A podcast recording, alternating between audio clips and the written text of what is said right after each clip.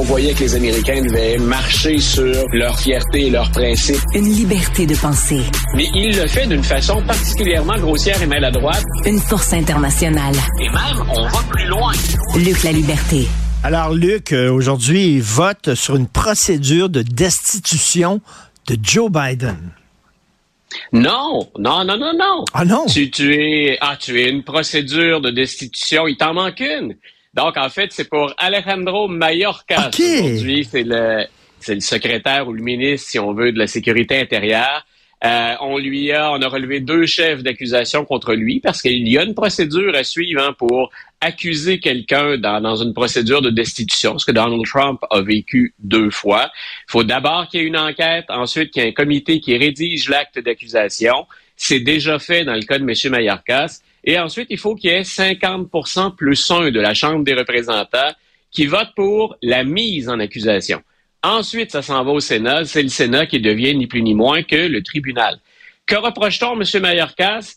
Euh, tu seras sans doute pas étonné. Hmm. L'accusation vient de la mouture actuelle des républicains purs et durs. Les juristes disent que ça repose sur du vent, sur rien.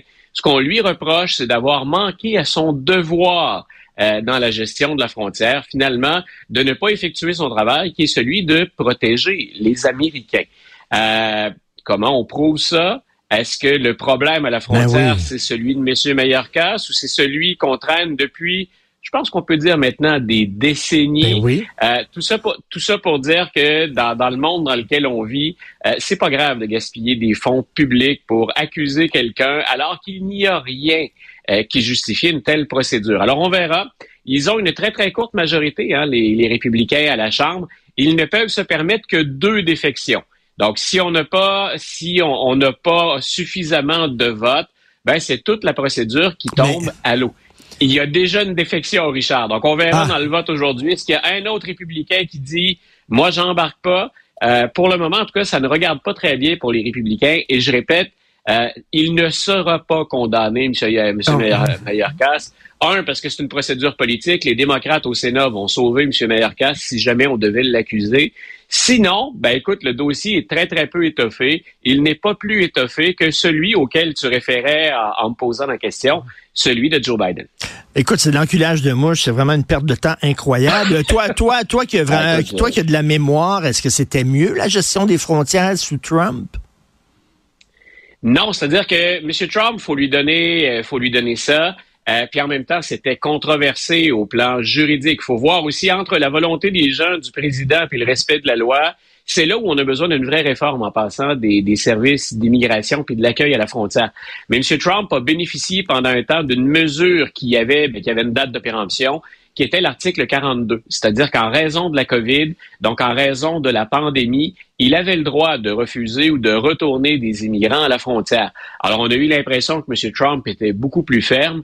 Euh, dans les faits, la mouture actuelle, ce que les républicains bloquent actuellement au Sénat et à la Chambre des représentants, la nouvelle mouture de la gestion de la frontière, ça donnerait des moyens supplémentaires à Joe Biden dont Donald Trump ne bénéficiait pas. Donc, je m'explique mal la réaction des républicains, si ce n'est que de dire, ben, on ne veut pas régler la frontière parce qu'on ne veut pas faire le travail de Joe Biden et des démocrates, mais on entre les mains actuellement un projet de loi qui est incomplet, qui est imparfait, mais qui est plus ferme pour rassurer tout le moins les Américains que ce dont bénéficie Biden actuellement et Trump auparavant.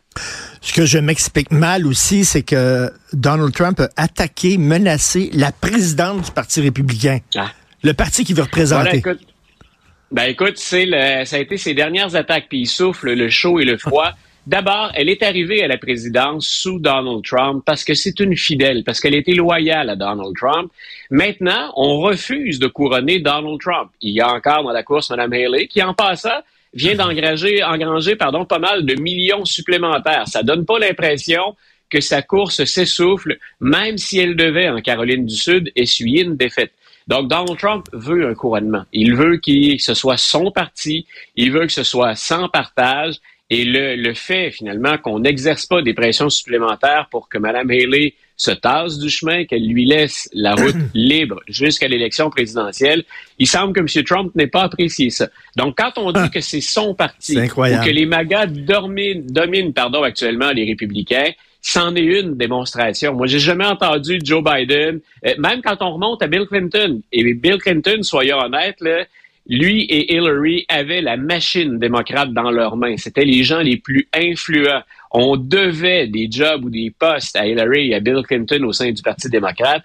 Jamais je les ai entendus procéder de la sorte ou menacer un président ou une présidente d'organisation de la tasser. C'est ce que vient de faire publiquement, donc, Donald Trump, alors que son, son groupe, si on veut, ou son mouvement domine déjà au sein du Parti républicain.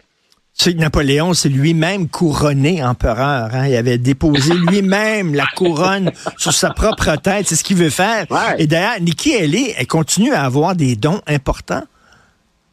Oui, écoute, je pense qu'elle vient d'engranger tout récemment, c'est plus de 16 millions, presque 17 millions de dollars. Wow. Euh, elle progresse aussi en Caroline du Sud dans le vote. Moi, la plupart des observateurs, ce qu'on pense, c'est que Mme Haley va s'accrocher tant aussi longtemps que l'argent va être au rendez-vous. Ne sachant pas, M. Trump vient d'essuyer un revers en passant. il y a une cour d'appel qui a dit non, M. Trump, comme le dit, comme le dit la juge Chatkan dans le procès pour euh, le 6 janvier 2021, vous ne jouissez pas d'une immunité totale.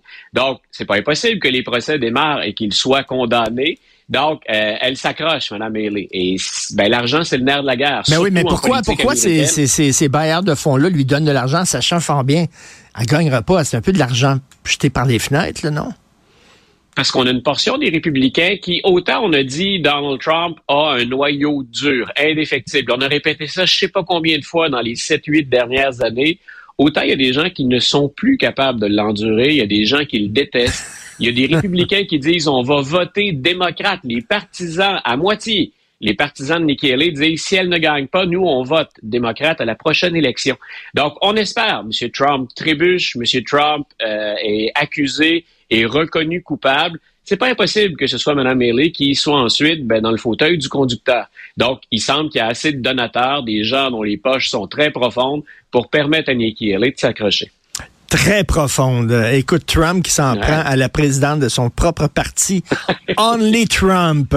Merci beaucoup, Luc. La liberté à demain. Bonne journée. Salut. Bonne fin de journée, Richard. Bye. Alors, ben, merci pour la recherche, Florence Lamoureux, pour ton travail formidable. À la réalisation, la mise en onde de Tristan Brunet-Dupont. Merci beaucoup. Et Jean-Philippe Leroux, le petit nouveau aussi, qui a un peu manipulé euh, certains boutons. Et euh, merci beaucoup à tout le monde. Merci d'être fidèle à Cube. On se parle demain à 9h. Bonne journée.